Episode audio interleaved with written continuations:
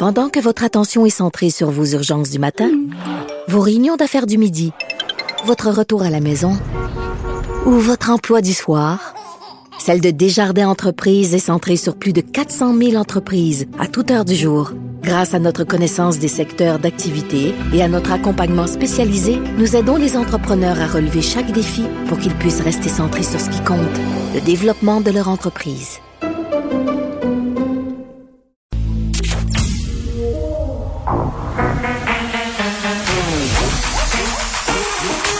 Elle a une opinion sur tous les sujets. Pour elle, toutes les questions peuvent être posées. Geneviève Peterson. Cube Radio. Salut tout le monde, j'espère que vous allez bien. Bienvenue à l'émission. Hey, un de avant les vacances, avant mes vacances, mais vous allez tellement me manquer quand même cet été. Je pense que la première semaine, je vais presque pas penser à vous. Mais après ça, là, au bout de deux semaines, je vais me mettre à m'ennuyer de mon micro. Je vais avoir envie de vous parler et je vais compter les jours jusqu'à l'automne. C'est toujours ça que ça fait, donc c'est très, très drôle. Mais bon, ça va faire du bien parce que j'avoue qu'après un an d'avoir euh, couvru, en bon français, la COVID, euh, ça va faire euh, hein, la farniente cet été. Là, je pense que je vais la prendre et avec joie. Mais il y aura Vincent Dessureau qui va, entre guillemets, prendre ma place. Mais ce n'est pas ma place, ce sera la sienne pour l'été dès 13 heures. puis quand, je vais trop m'ennuyer, évidemment, je vais passer ma journée à écouter Cube. On se parle euh, tout de suite des nouveaux cas. 161 à peine, donc on est encore sous la barre euh, des 200. Hier, je pense qu'on en avait quelque chose comme 156, mais tant qu'on joue dans ces eaux-là, dans ces eaux-là, pardon, euh, ça va bien. Un décès malheureusement supplémentaire, les hospitalisations qui poursuivent leur baisse. Donc c'est quand même des bonnes nouvelles. Et dans quelques instants, on va parler avec Gaston Dessert parce qu'il y a une petite confusion autour des vaccins, mais avant un petit peu du menu de l'émission d'aujourd'hui. Là, je parlais des dodos avant mes vacances. Il m'en reste un, mais il m'en reste 17. Et moi, c'est ceux-là que je compte le plus. 17 dodos avant que je devienne maman pour une quatrième fois. Et là, avant qu'Éco-Vedette appelle sur la 2, ce ne sera pas d'un enfant dont je vais accoucher, mais bien d'un petit bébé chien. Ben oui. Je pense que je vous en avais déjà parlé euh, ou j'avais laissé déjà laissé entendre cette histoire-là un peu à mots couverts. Là, là c'est officiel. Il va arriver chez nous début juillet. Ce que j'ai fait comme tout le monde, est-ce que j'ai cédé à la à la mode d'adopter un animal de compagnie pendant la pandémie? J'ai envie de dire oui puis non. Oui parce que c'est vrai que j'adopte un animal à ce temps-ci puis que beaucoup de gens le font. Non parce que ça fait des mois, des années que j'y pensais, euh, que je regardais quelle était la race de chien qui me convenait le mieux. Sera un cavalier King Charles, si vous m'avez entendu ce matin avec Benoît Dutrisac. Vous le savez, on a le même chien, moi puis Benoît, la même couleur. Deux cavaliers King Charles euh, tricolores. ouais, mais là, Sam, moi, le mien, il fera pas ça, puis il lichera pas le plancher comme celui de Benoît. Il va être bien élevé. Euh, donc, c'est ça, il s'en vient, puis... Il jappera pas non plus. Non, je, vais l'éduquer. Il va japper juste quand ça sera nécessaire, c'est-à-dire s'il y a des malotrus qui se pointent euh, chez nous pour m'avertir euh, avec son petit museau.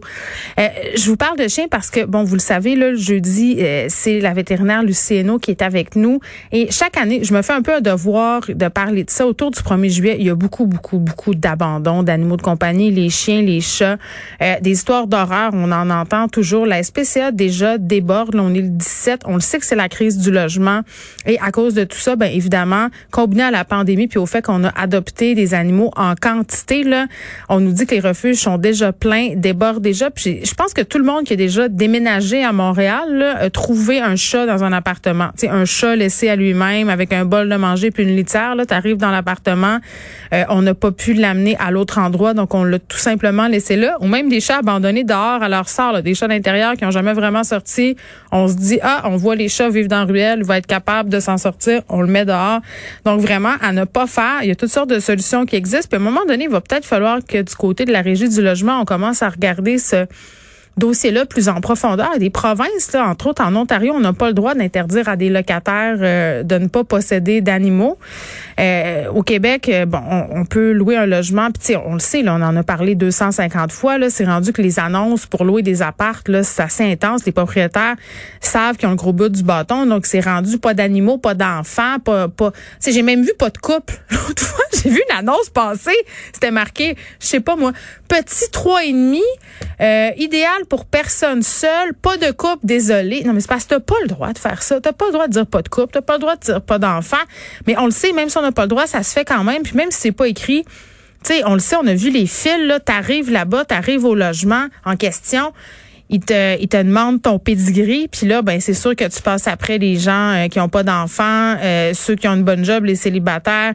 Donc, mettons que moi, là, Geneviève Petersen, mère monoparentale, solo parentale étant le bon terme, trois enfants, deux chats sphinx et bientôt un chien. Je peux-tu vous garantir qu'il n'y a aucun propriétaire à Montréal qui me louerait même pour tout l'heure du monde? Bon, peut-être que parce que j'ai une bonne job, ça passerait quand même, mais j'aurais de la misère à me louer un logement. Donc, on va parler de tout ça avec Lucieno tantôt, puis on parlera aussi avec un prof d'histoire, un article qui a attiré mon attention dans le 24 heures, parce qu'on en parlait cette semaine dans la foulée de la découverte des corps près des pensionnats euh, en Alberta et à Kamloops, de décoloniser la pensée, comment on enseigne les cultures autochtones, comment on parle des Premières Nations, de la violence, du racisme quand on est un prof, puis comment on, réussit, si on veut, à, mettre de côté une espèce de culpabilité historique ou en pas nécessairement en la mettant de côté, mais en oubliant, mais, mais en, en, faisant quelque chose de constructif. Donc, ce sera un des sujets qu'on va aborder aujourd'hui. Tout de suite, par contre, là, on revient sur la question des vaccins, parce que moi, je suis bien mêlée et je suis certaine que je ne suis pas la seule. Je vois toutes sortes de questions passer sur les médias sociaux. Gaston Dessert est là, épidémiologiste, pardon, à l'Institut national de santé publique du Québec. Monsieur Dessert, bonjour. Bonjour. Bon, là, vous êtes là euh, comme médecin épidémiologiste, bien entendu, mais vous êtes aussi sur le comité sur l'immunisation du Québec, le fameux CIQ. Là. Euh, Là, il y a une confusion entourant la deuxième dose d'AstraZeneca. Hier, le gouvernement encourageait les personnes qui ont eu une première dose de ce vaccin-là à demander un autre vaccin. Donc, euh, d'avoir un arrêt de messager, là, soit Pfizer, soit Moderna pour leur deuxième dose. C'était même écrit ça sur le site du gouvernement hier soir. Sauf que là, Christian Dubé, ce matin, a rectifié le dit euh, que c'était peut-être une erreur de communication, euh, que c'est pas de vrai, mais pourrait. Est-ce qu'on peut nous éclairer un peu là-dessus? Oui, tout à fait. Alors, écoutez, euh, je pense que euh, un peu tout le monde a entendu parler du problème qu'on a eu avec la première dose du vaccin d'AstraZeneca, où certaines personnes ont développé euh, des thromboses cérébrales, là, qui étaient évidemment quelque chose de très sérieux. Oui. Et ce qui est arrivé avec cette première dose-là, c'est un problème avec une fréquence d'à peu près 1 par 60 000 personnes vaccinées.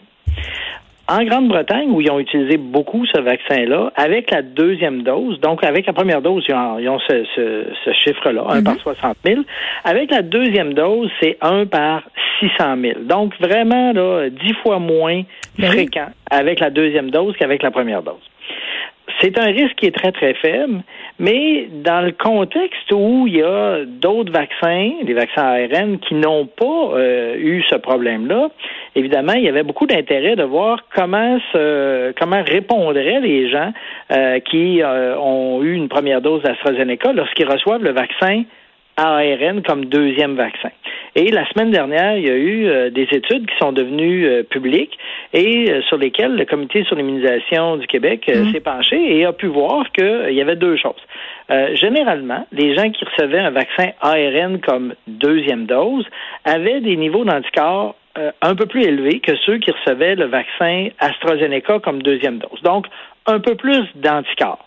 Maintenant, avoir plus d'anticorps, est-ce que ça amène plus de protection? On ne le sait pas. On sait qu'il y a plus d'anticorps, ça pourrait arriver qu'il y ait plus de protection, mais euh, on n'a pas de données qui nous dit oui, on montre que l'efficacité mm. est plus grande. Par contre, comme on a à la fois une meilleure, euh, un, aussi bon ou meilleur niveau d'anticorps et qu'on n'aurait pas de risque euh, de thrombose avec un vaccin ARN, là, le comité sur l'immunisation a dit, on a exprimé une préférence. On dit, on préfère que les gens reçoivent comme deuxième vaccin mhm. le vaccin d'AstraZeneca par précaution pour éviter que, même si ça arrive pas souvent, qu'on ait d'autres cas euh, de thrombose, comme on a vu avec la première dose. Par contre, ce que le comité sur l'immunisation a bien dit, c'est quelqu'un qui veut avoir une deuxième dose de vaccin AstraZeneca va pouvoir le recevoir. Alors là, le problème qui est arrivé, c'est que ce que le ministère a dit euh, dans son communiqué, c'est devrait recevoir, et là, ça a été interprété comme, écoutez, vous pouvez pas recevoir le vaccin euh, de euh, d'AstraZeneca comme deuxième dose. Mm. Euh, puis je pense que c'est là où il y a eu beaucoup de confusion. Ouais. Donc, en, en résumé. Ouais. La préférence, si vous avez reçu un premier vaccin euh, d'AstraZeneca, ça serait d'avoir un vaccin à ARN pour les raisons qu'on a dites, mais quelqu'un qui voudrait recevoir le vaccin d'AstraZeneca pourrait le recevoir. Mais OK, mais mettons, moi, je suis pas une scientifique, là. Je suis une personne bien ordinaire. J'écoute ça. C'est comme si on est en train de me dire, ben, dans le fond, il y a des risques à avoir AstraZeneca en deuxième dose. On vous dit que vous pouvez y aller quand même, mais vous avez le choix de prendre l'autre vaccin. Je veux dire, qui va prendre AstraZeneca en se faisant dire ça? Ben, écoutez, euh, c'est clair que euh, pour les membres du comité, la majorité d'entre eux disaient, moi, si j'ai reçu AstraZeneca comme première dose, ben, je préférerais avoir un vaccin à ARN comme deuxième dose. Maintenant, il y a des gens qui regardent ça et disent, moi, là, je veux marcher selon ce que le manufacturier a euh, euh, prouvé dans ses études cliniques et je veux avoir une deuxième dose de vaccin AstraZeneca. Et, et, et ça, encore une fois, euh, les études qui ont lieu en Grande-Bretagne avec deux doses de vaccin AstraZeneca montrent que la performance de deux doses de vaccin d'AstraZeneca est excellente. Alors, c'est vraiment euh, là, euh, je Mais pense c'est drôle. c'est de donner la, la possibilité aux gens de choisir, mais la préférence, c'est d'avoir le vaccin ARN. On, on- les, les donner la possibilité aux gens de choisir, je veux bien, mais moi, je me sens pas la capacité de choisir ça. Je suis pas médecin. Moi, j'écoute ce que la santé publique me dit, j'écoute ce que Dr Arruda dit, j'écoute ce que le premier ministre dit, Christian Dubé, au point de presse, puis ce que vous dites. Puis là, euh, moi, ce que je comprends, c'est qu'AstraZeneca, c'est mon plan B, puis que c'était déjà un plan B à la base. Donc, je, je comprends les gens d'être inquiets, je comprends les gens d'être pas contents, puis je comprends les gens d'être mêlés, parce que même avec toute cette explication-là, euh, je comprends que dans le fond, on n'a pas vraiment euh, de directive claire, puis que ça va y aller à la va comme je te pousse, c'est-à-dire que c'est moi, Geneviève Petersen, qui au bout du compte, je prends ma décision avec les connaissances que j'ai et la compréhension que j'en ai. Et c'est là où j'ai, je trouve ça un petit peu difficile. écoutez, moi, je pense que je, je, reprendrais ça autrement. Oui. Euh, Si vous me demandez, là, qu'est-ce que je vous suggère? Je vous suggère un vaccin ARN. Hein. Le comité, là, qu'est-ce qu'il vous suggère? Il vous suggère de préférence de prendre ça. Maintenant, si vous vous dites, moi, là, je veux pas avoir celui-là, je veux avoir l'autre. Bon, on vous dit, correct, vous pouvez le prendre. Mais vous me demandez ma recommandation. Ma recommandation, c'est que vous ayez un vaccin à ARN. C'est Bon. ça que le comité a Là, c'est clair. Euh, Est-ce que c'est vrai qu'AstraZeneca, euh, quand on a deux doses, c'est le seul, c'est un des vaccins qui protège le mieux contre l'hospitalisation et la mort suite à la COVID? Le vaccin d'AstraZeneca? Oui, c'est ce que Benoît Struzac me disait ce matin que c'était un vaccin qui protégeait vraiment, vraiment très bien. Puis on n'était pas certain. Là, je, me, je lui ai dit que je vous le demanderais. Ah, donc, je pense qu'à ce niveau-là, euh, évidemment, on n'a pas encore beaucoup de données sur les, les risques, euh, la prévention du risque de décès.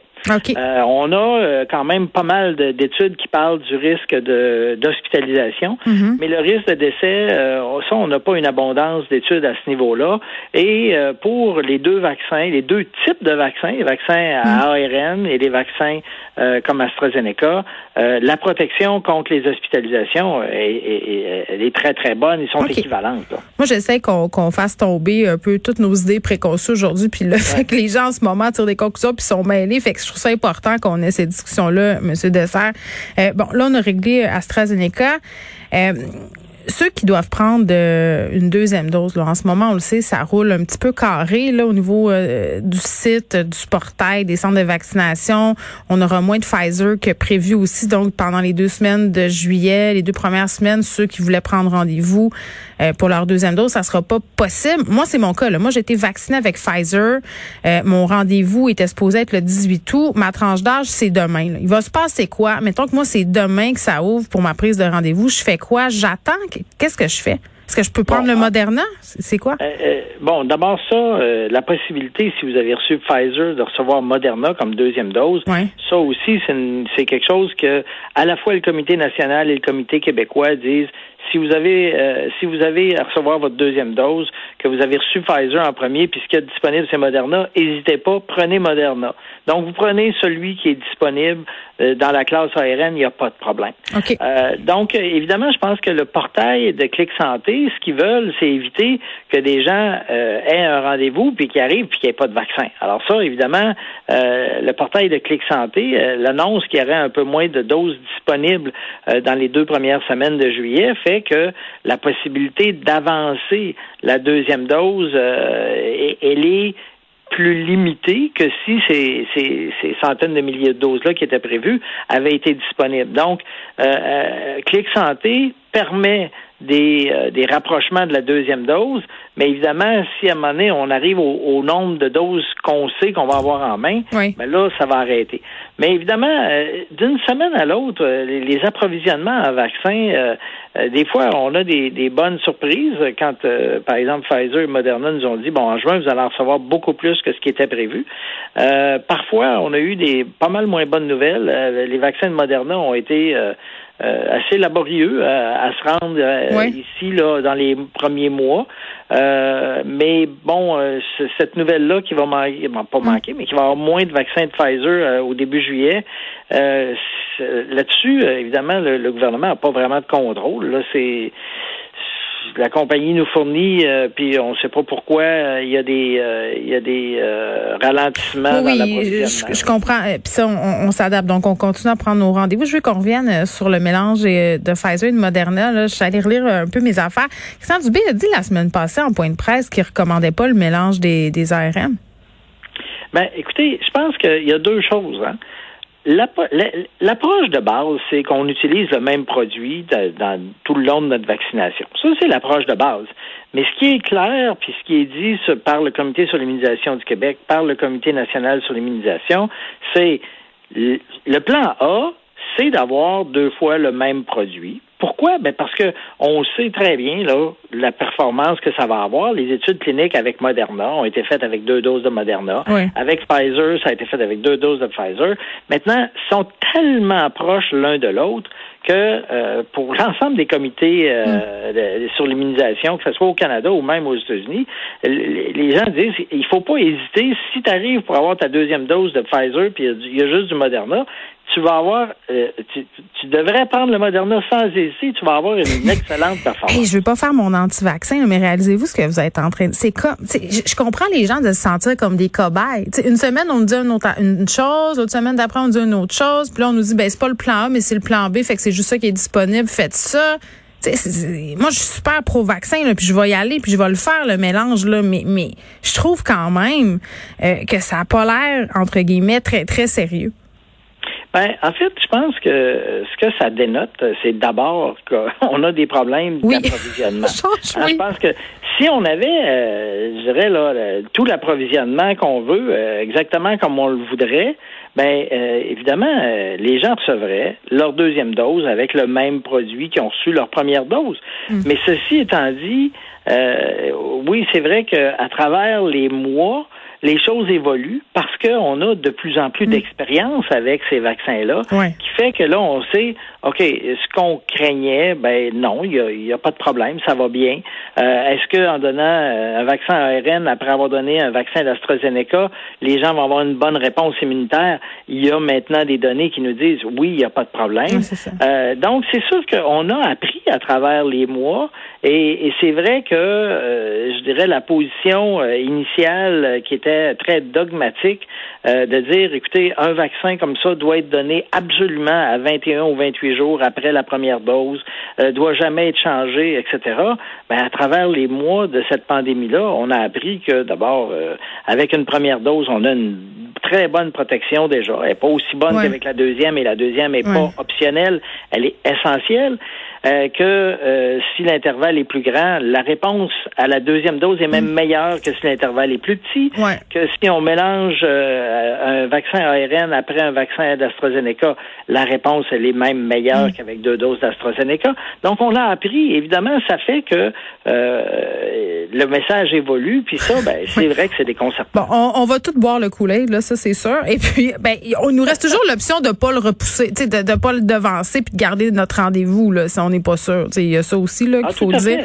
Euh, là, faut se laisser, Monsieur Dessert, mais on m'a vraiment demandé de vous poser la question. Ça fait plusieurs courriels que je reçois euh, à propos des vaccins et les effets possibles sur les règles, les menstruations, la ménopause des femmes. Il y a des femmes qui se plaignent que depuis qu'elles ont, ont eu le vaccin, ils ont des règles plus douloureuses, des symptômes prémenstruels intenses, plus abondantes, des femmes en ménopause qui remarquent une augmentation des symptômes, voire même un retour de règles. Avez-vous eu des échos de ça?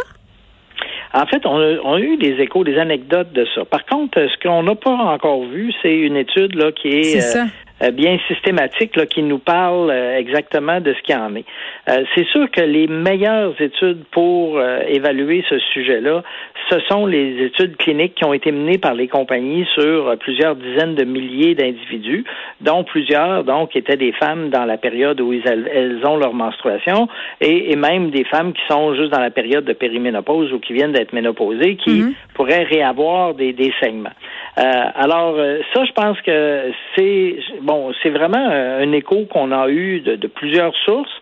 Euh, mais pour le moment, on n'a pas encore de, bonnes données là, qui viendraient mm. d'une étude qui nous qui nous donne une meilleure description de, de l'ampleur du problème, puis de combien de temps ça dure. Est-ce que c'est juste euh, pendant euh, un, cycle menstruel? Est-ce que euh, ça se répète plus longtemps? Moi, ça fait deux, en tout cas. oui, ben, ben c'est ça. je pense qu'on a bien hâte de le savoir. puis clairement, dès qu'on va avoir des, des données probantes à ce sujet-là, je pense que ça va intéresser beaucoup de femmes parce que j'en lis plein de témoignages. c'est vrai que c'est anecdotique puis qu'on n'a pas d'études, mais à un moment donné, quand il y en a beaucoup, tu commences à te poser ah, des questions. Quand il y en a beaucoup, c'est probablement parce qu'il y a quelque chose qui se passe. Exactement. merci, Monsieur Dessert, d'avoir éclairé notre lanterne Gaston Dessert, qui est médecin épidémiologiste à l'Institut national de santé publique du Québec et membre du SIC.